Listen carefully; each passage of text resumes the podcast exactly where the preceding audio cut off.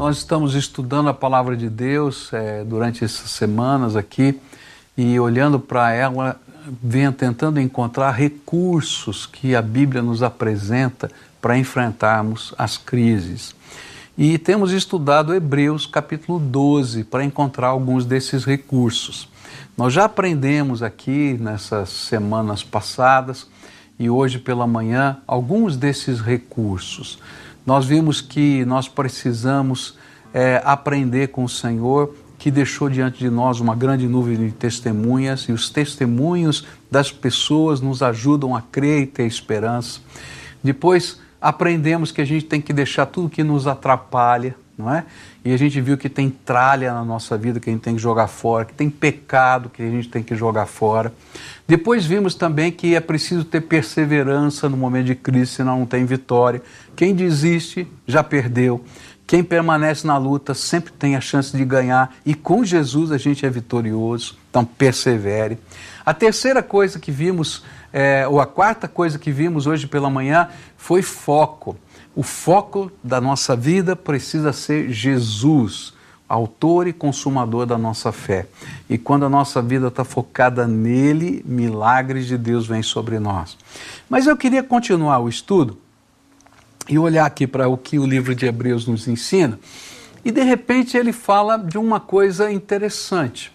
Ele vai dizer para a gente que as dificuldades também são um recurso de Deus. E eu fico pensando, mas Senhor, Quer dizer que quando vem um problema, o problema também pode ser um recurso teu na minha vida. Parece até uma contradição, mas olha só o que a Bíblia diz. Os nossos pais humanos nos corrigiam durante pouco tempo, pois achavam que isso era certo. Mas Deus nos corrige para o nosso próprio bem, para que participemos da sua santidade. Quando somos corrigidos, isso, nos, no, isso no momento nos parece motivo de tristeza e não de alegria.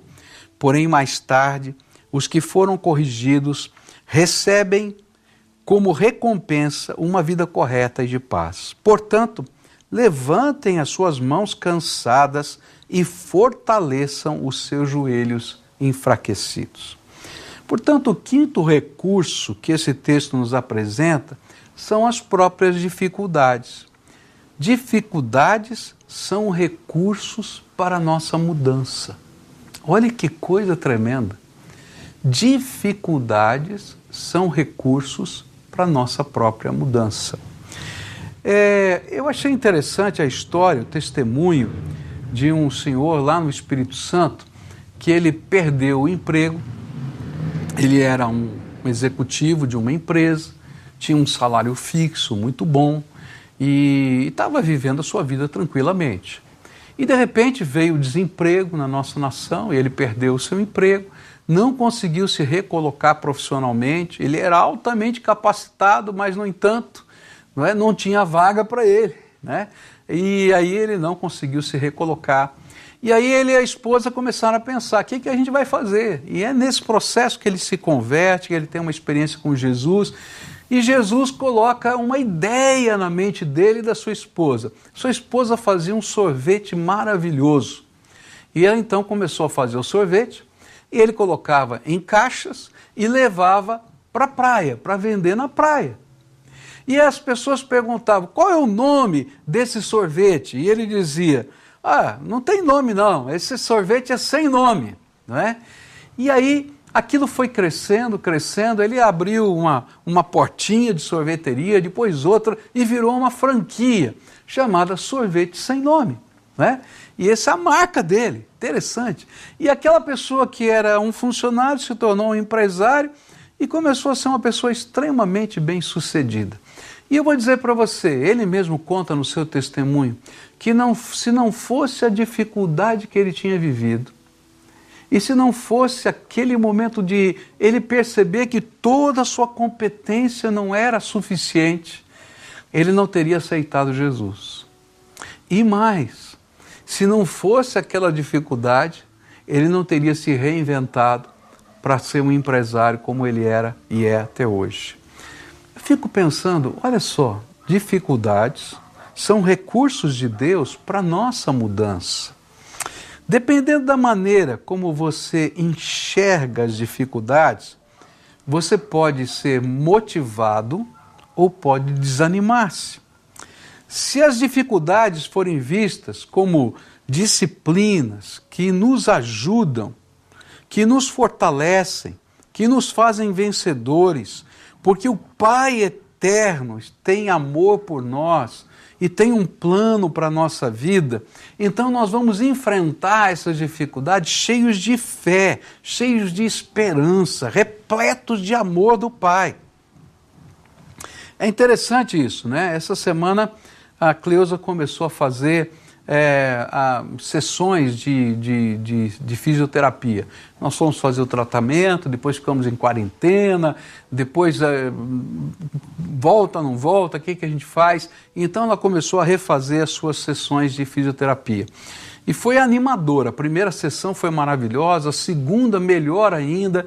E aí então a, a, a, a fisioterapeuta começou a falar, não é?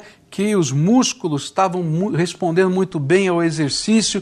No final daquela segunda sessão de fisioterapia, ela estava exausta. Ela disse assim: Olha, parece que eu fui numa academia, eu estou tão cansada, eu estou tão quebrada, eu só quero dormir. Mas sabe o que ela me pediu? Ela chegou para mim e falou assim: Bem, será que a gente consegue aumentar o número de sessões? Porque está indo tão bem e eu queria fazer três vezes por semana. Eu fico pensando, mas ela estava tão cansada, o seu corpo estava doendo, né? que ela disse que não conseguia nem, nem, nem imaginar qualquer coisa depois da, da, da sessão, a não ser dormir. Mas ela não estava focada nas dores. Ela estava focada em ver o progresso. As dores não eram o mais importante, mas sim o resultado que a gente estava sonhando, e que a gente continua sonhando, que ela volte a andar um dia. Por isso ela me pediu que a gente aumentasse o número das sessões. Sabe, desde o começo desse texto, o autor de Hebreus ele vai falando de uma corrida, que a gente está numa corrida e que nós somos esses corredores. E eu fico imaginando isso, né? Esses corredores de longas distâncias, eles quando, quando, quando estão correndo, é, os seus músculos doem.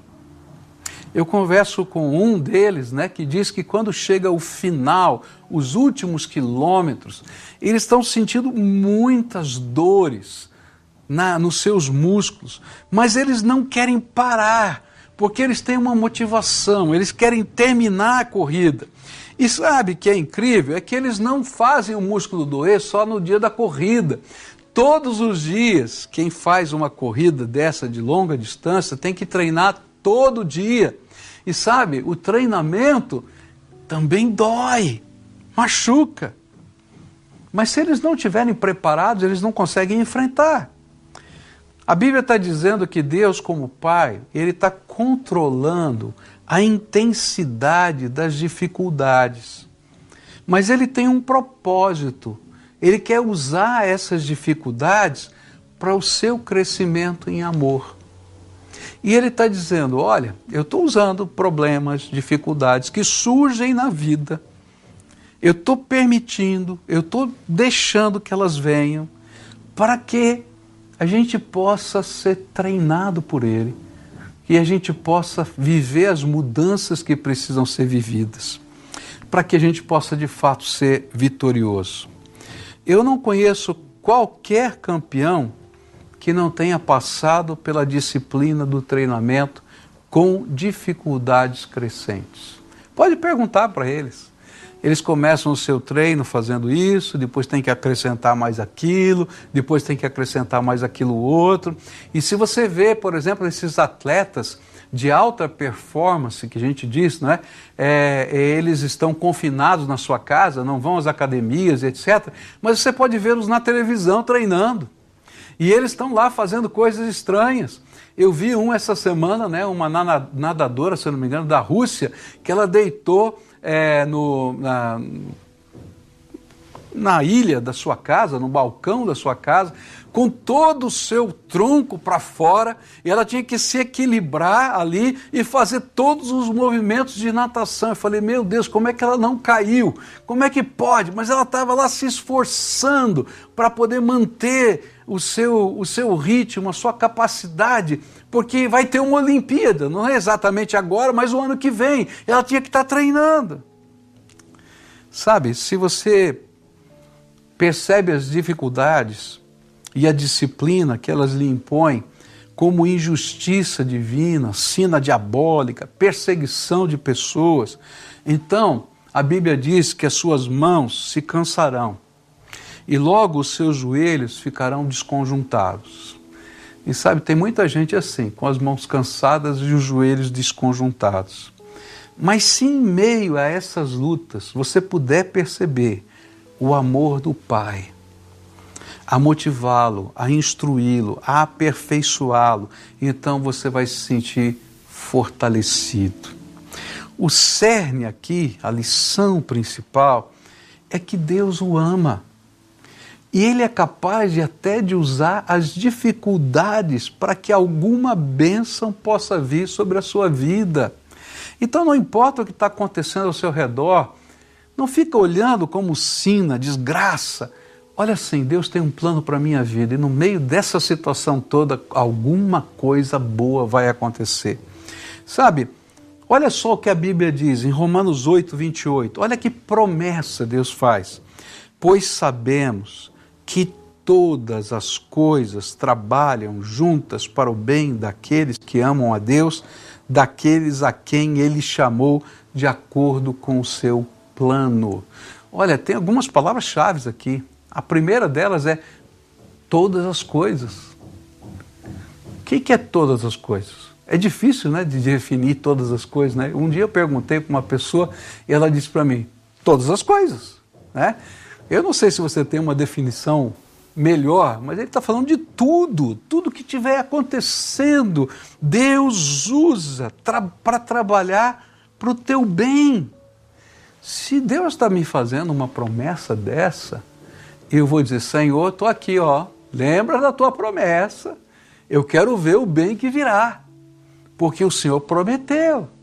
E a segunda palavra-chave aqui, de acordo com o seu plano. Sabe por que às vezes todas as coisas não estão acontecendo para o seu bem? É porque a gente está lutando contra o plano de Deus. Mas se a gente corrige a rota e deixa o plano de Deus ser colocado na nossa vida, então pode crer, pode ter certeza que o Senhor vai te abençoar. Porque vai usar até as coisas difíceis para fazer disso uma bênção na sua vida. Essa semana a minha esposa compartilhou comigo que a senhora que faz as unhas dela estava testemunhando do suprimento de Deus. Ela, o local que ela trabalha está fechado, não pode atender, e ela começou a ficar preocupada com as suas necessidades financeiras. E aí então ela começou a fazer contato com as suas clientes para atender em casa. E então algumas diziam: vem em casa. E às vezes ela saía de casa e dizia assim: Senhor, mas eu vou pegar meu carro, pôr gasolina e eu vou para atender uma pessoa, Senhor. Eu não sei se vai compensar. Mas aí ela chegava lá e dizia assim: Ah, já que você está aqui, você pode fazer a unha da minha filha, você pode fazer o pé ah, do meu marido, você pode isso aqui. Daí um virava quatro. Aí ela ia atender, uma, tocava o telefone, ia atender uma segunda, dizia, Senhor, mas eu vou lá para o outro lado agora e tal. E chegava lá, acontecia coisa assim. E ela estava assim, no final, dizendo assim, sabe de uma coisa? Eu não sei não se eu vou voltar a trabalhar onde eu estava trabalhando antes, porque está tão bom desse jeito aqui, Deus tem me suprido tanto, tem sido uma bênção tão grande. Sabe, queridos, às vezes as dificuldades são maneiras de Deus nos fazer perceber coisas novas na nossa vida. E o Senhor está trabalhando na nossa vida. Mude a sua percepção e veja que o Senhor quer aperfeiçoar. Quer aperfeiçoar você no meio da luta de hoje. Mas para isso você tem que se deixar ser conduzido pelo Senhor. Ele tem um plano para a sua vida. Ele precisa ser o seu coaching, o seu treinador. E ele vai dizer: olha, eu vou aumentar, hein? Tá pronto? E você tem que dizer: manda, manda porque eu estou aqui, eu quero ser o melhor. Agora você diz: ah, está doendo muito. Você vai ser um atleta meia-boca, né? E sabe, no reino de Deus não tem lugar para meia-boca, não. Tem que ser firme, tem que estar tá comprometido, tem que estar tá focado naquilo que a graça de Deus tem para a sua vida. Por isso, a próximo, o próximo recurso que esse texto vai nos dizer está no versículo 13, onde diz assim: Andem por caminhos aplanados, para que o pé aleijado não manque, mas seja curado. E o sexto recurso que esse texto nos apresenta é que, se nós queremos encontrar vitória em meio às dificuldades, precisamos traçar caminhos retos. Você precisa de um coaching, e a disciplina da dificuldade é benção, mas você precisa tratar, traçar caminhos retos. E acho que uma das primeiras lições que nós aprendemos, tanto na geometria quanto na física, é que o caminho mais curto entre dois pontos é uma linha reta, não é? Por isso, se você quer ser vitorioso em meio às dificuldades, você não pode abrir mão da maneira que Deus aprova. Sabe, tem muita gente nesse tempo de luta e dificuldade que flexibiliza valores. Sabe, queridos, com Deus não tem isso não. Ele vai usar a dificuldade para te abençoar, desde que você tenha coragem de seguir a regra que ele colocou para você. E é por isso que a Bíblia vai ensinar para a gente assim: há caminhos que parecem certos, mas podem acabar levando para a morte. Por isso, cuidado com os atalhos. Muitas vezes eles nos levam a nos perdermos e não alcançarmos a vitória, e assim nós somos desclassificados. Por isso o apóstolo Paulo vai dizer lá em 2 Timóteo 2,5: o atleta que toma parte numa corrida não recebe o prêmio se não obedecer às regras da competição. Ele é desclassificado. Sabe, às vezes o Senhor tem um plano para a minha vida e Ele está me treinando, está dosando as dificuldades, Ele quer a vitória. Mas a gente quer fazer atalhos, a gente quer encurtar os caminhos, a gente flexibiliza valores, a gente faz acordos que não são bons, a gente faz coisas que Deus não pode colocar o seu selo sobre elas. E aí o Senhor diz: Não posso te abençoar. E aí você vai se tornar desclassificado. Eu quero dizer para você, não somente o Senhor não vai abençoar, mas se você fizer alguma coisa errada, sim, e você é um cristão temente a Deus, se for preciso para você entender que é errado, ele vai estampar no vídeo e no áudio para todo mundo ver o seu pecado. Para que todos, inclusive você, percebam que pecado é pecado. Sabe, é, é, é uma coisa triste, mas é verdade. O Senhor encobre uma multidão de pecados daqueles que se arrependem, mas o Senhor revela a multidão de pecados daqueles que endurecem o seu coração. A Bíblia vai ensinar isso para a gente.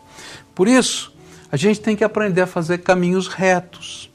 Ele afirma que não somente nós mesmos somos prejudicados com os caminhos tortuosos, mas outras pessoas também são por causa deles. Ele afirma que existem pessoas entre nós que precisam de ajuda para caminhar, estão mancando. E ao invés de serem ajudadas e até curadas por andarem conosco, eles adoecem. Queridos, tem gente ficando boa, curada do teu lado, ou você é daqueles que adoece gente? Para para pensar. Que tipo de influência você é? Sabe, quando, quando a gente está sendo ungido pela graça, a gente abençoa, a gente motiva, a gente desperta, a gente vai trazer uma visão nova para a vida das pessoas, uma perspectiva nova. Ora, se você é aquele que só leva desesperança, angústia, medo, então toma cuidado, tem alguma coisa errada aí. Sabe, há pessoas que precisam de nós para caminhar e elas precisam ver o que Deus está fazendo na nossa vida. O que é que os seus filhos estão vendo em você? Às vezes a gente ora tanto pela salvação dos nossos queridos, mas sabe, queridos, a, a salvação ela precisa ser vista na transformação da nossa vida. Pregar para as pessoas que moram conosco na mesma casa não é você ter argumentos fortíssimos ou um grande conhecimento das Escrituras, mas é você internalizar de tal maneira a presença de Deus em você e a tua comunhão com Ele e as respostas do Senhor na tua vida ficarem uma coisa tão visível e clara que o temor do Senhor seja infundido no coração dos nossos filhos, ou do nosso marido, da nossa esposa e assim por diante. Agora, se a gente vê toda essa teoria e não vê a essência, não vê o poder de Deus, não vê a graça de Deus, não vê uma vida bonita, não vê uma vida motivadora, então aquele que estava mancando, ele para no meio do caminho. Sabe, tem gente que está olhando para você e que precisa de você. Eu me lembro de uma cartinha de uma mãe né, que escreveu para o seu filho, é, bebezinho. Né? O bebezinho não sabe ler, mas ele escreve, ela escreveu para um dia dar para o seu filho quando ele pudesse ler. E uma das expressões daquela carta é que os dois olhinhos brilhantes que ela via todos os dias focado nela a inspiravam a ser um modelo de temor e de poder de Deus na vida daquela criança. E que no dia em que ele pudesse ler aquela carta, que aqueles olhinhos continuassem a brilhar, de ver o temor e o poder de Deus na vida daquela mãe. O que, que as pessoas estão vendo? O que esses olhinhos que estão fixados em você estão enxergando? Eles não querem enxergar uma doutrina, eles não querem enxergar uma regra, eles querem enxergar o poder de Deus, a amizade de Deus com você, a revelação de Deus em você e a vivência desses valores divinos no dia a dia da sua vida. Há pessoas para quem você já testemunhou da sua fé que talvez estejam escandalizadas da sua conduta. E aí a sua conduta, ao invés de ajudá-las a caminhar mais rápido, elas atrapalham na jornada. E aí a gente fica pensando, mas o que é que está acontecendo? Tem tanta gente que está fora da igreja porque se escandalizaram com um pastor. Porque ao invés de tratar a alma ferida, quem sabe pisou na alma machucada. Há tanta gente que está fora da igreja por causa de pai, de mãe, Há tanta gente que está fora da igreja por causa de líderes, líderes espirituais que fizeram, falaram, agiram de maneira tão contraditória aquilo que eles viam na palavra de Deus e que diziam assim: será que vale a pena eu crer? Então, trace caminhos retos. Mas deixa-me fazer um parênteses aqui. Se você é um daqueles que está fora da igreja por causa dessa gente, eu quero dar uma palavra para você. Hoje pela manhã a gente aprendeu que o foco da vida cristã precisa ser Jesus, autor e consumador da nossa fé. E a gente volta para a casa dele, não por causa das pessoas, mas a gente volta para a casa de Deus por causa de Jesus. A primeira tentação que o diabo vai colocar na sua mente é dizer: Ok, eu vivo bem com Deus na minha casa. É verdade, você vive bem com Deus na sua casa, mas não na plenitude do propósito de Deus, porque Ele tem um plano para a sua vida e Ele tem um ministério para você desenvolver e você tem dons. E quando você fica sozinho no seu canto, você os enterra. Então está na hora de voltar para a comunhão. Não por causa do pastor ou do líder ou isso que é, quem seja, mas porque Jesus é aquele que diz que você precisa estar tá lá. Mas quero voltar para o meu assunto agora.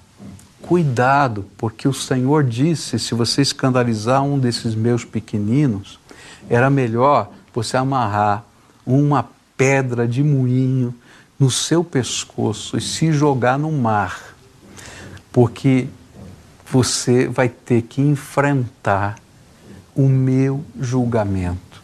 E a Bíblia diz que o julgamento do Senhor para aqueles que são líderes, que são exemplo para outros, é maior do que aos pequeninos, porque eles têm mais responsabilidade, porque conhecem mais. Então, trace caminhos retos. E sabe, traçar caminhos retos é aprender com Josué, capítulo 3, versículo 5. E disse Josué ao povo: Santificai-vos, porque amanhã o Senhor fará maravilhas no meio de vós. A maneira de Deus nos dar a vitória pelo seu poder, com fé, é fidelidade em santidade. Eu queria terminar essa mensagem orando com você, como a gente sempre faz. E foram duas as coisas que nós colocamos aqui para você hoje. A primeira delas é que se você quer ser vitorioso, você tem que mudar a sua perspectiva das dificuldades. Há um Deus todo-poderoso que tem um plano para a sua vida que pode fazer todas as coisas contribuírem para o seu bem. Então, se você enxergar a disciplina, se você enxergar o problema, a dificuldade, como uma maneira de Deus promover as mudanças necessárias na sua vida e fazer você melhor ainda, tá? Como um coaching treina o seu atleta, então você vai ter uma perspectiva nova uma motivação nova. E enquanto você estiver sendo treinado por Deus, faça caminhos retos. Faça caminhos retos. Olha para a tua vida. Conserta o que precisa ter, ser consertado. E a coisa mais bonita aqui é que tipo de exemplo você é. As pessoas precisam ver em você a graça de Deus, o poder de Deus, a tua intimidade com Deus. Quando Moisés ia para a tenda do encontro, era algo tão impressionante, mas tão impressionante, que todo mundo se colocava na porta da sua tenda. E quando Moisés entrava na arca, ou melhor, na, na tenda, e a nuvem baixava, as pessoas tinham tamanha percepção da presença de Deus que colocavam a boca no pó que quando você entrar numa sala, quando você fizer uma oração, quando você estiver tomando uma decisão, a nuvem da presença de Deus seja algo tão revelador que as pessoas tenham que dizer: O Senhor está no meio de nós. Esse é o chamado. Então, nessa noite, eu queria orar com você. E eu queria que você tomasse algumas decisões. E a decisão que eu quero convidar você para tomar é a primeira: mudar a sua percepção das dificuldades. Senhor, muda os meus olhos. A Bíblia diz que se os nossos olhos forem maus, a nossa alma está em trevas. Mas se os nossos olhos forem bons, há luz dentro da nossa alma. E sabe, tem muita gente com os olhos escuros. Está na hora de olhar com fé, de entender que Deus tem um plano. Então agora você vai pedir: Jesus, muda os meus olhos, muda o meu coração, muda a minha percepção. Eu preciso. E quando você estiver fazendo isso, assuma um compromisso. Senhor, me ajuda a traçar caminhos retos, para que o meu olhar transformado inspire, abençoe, motive e faça com que outros queiram experimentar o que eu estou experimentando da graça de Deus. E eu vou pedir para você entrar nesse link e preencher lá. Senhor, muda os meus olhos. Senhor, me ajuda a traçar caminhos retos. Eu quero que o Senhor faça uma intervenção na minha vida. E eu repito, sabe por que, que eu peço isso? Primeira coisa. A primeira coisa é porque eu acho que Deus é digno de uma resposta. A gente tem que se comprometer com Ele. Não é uma resposta só jogada no ar. Eu tenho compromisso com aquilo que eu estou falando com Deus. E a gente vai lá e anota. E a segunda coisa é porque dentro da estrutura da igreja nós queremos colocar tudo que a gente tem à disposição de você para ajudá-lo a crescer nesse seu propósito de ter bons olhos e de ser de aprender a traçar caminhos retos. E ali a gente tem os cursos que a igreja dá. E um deles que eu queria desafiar você a fazer é o discipulado. Que o discipulado nos ajuda a mudar o foco. A gente estava focando em tudo isso aqui ao redor e a gente começa a olhar para Jesus. Jesus passa a ser o nosso foco e muda a nossa visão. Então preencha isso. Logo depois dessa música que a gente vai cantar e você ter preenchido já esse formulário, eu quero orar por você. Momentos que na vida pensamos em olhar atrás. É preciso pedir ajuda para poder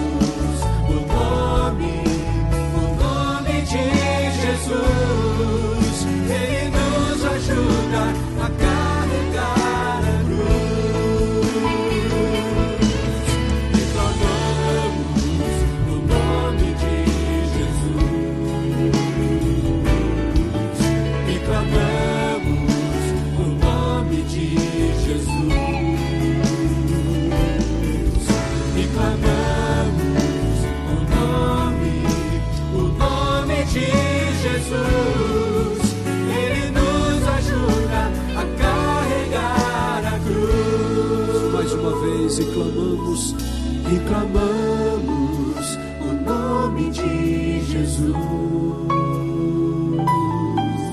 E clamamos o nome de Jesus.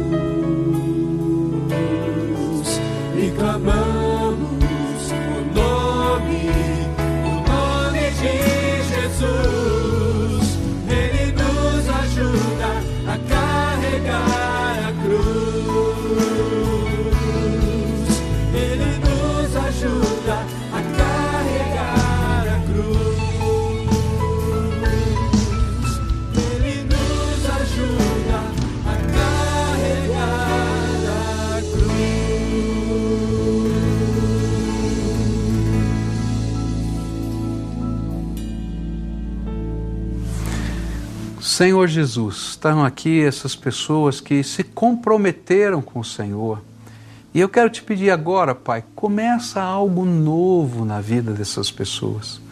Ó Pai, que nesse momento o derramar do Teu Espírito Santo sobre elas seja algo tão tremendo, tão maravilhoso, tão extraordinário, que o olhar deles mude, que brilhe a beleza de Jesus neles Senhor, assim como Moisés, que teve aquele encontro com o Senhor lá na montanha e o seu rosto resplandecia, resplandece neles a tua glória, resplandece neles a tua presença, resplandece neles o teu poder. Nas áreas, Senhor, em que eles estão machucados, quebrados, vem com o teu bálsamo e cura, Senhor, cura a alma ferida, cura, Senhor. Ó oh, Pai, naquilo que eles estão sendo pressionados, dá-lhes, Senhor, graça para atravessarem as pressões e serem vitoriosos, mas que acima de tudo eles reflitam a glória do Senhor na vida dos seus queridos. Que a casa deles seja abençoada que as mãos deles sejam abençoadas, que as palavras sejam abençoadas, que a visão seja abençoada, que o discernimento seja abençoado, que a esperança seja abençoada. Vem, Senhor, e abençoa. É aquilo que oramos em nome de Jesus. Amém e amém, Senhor.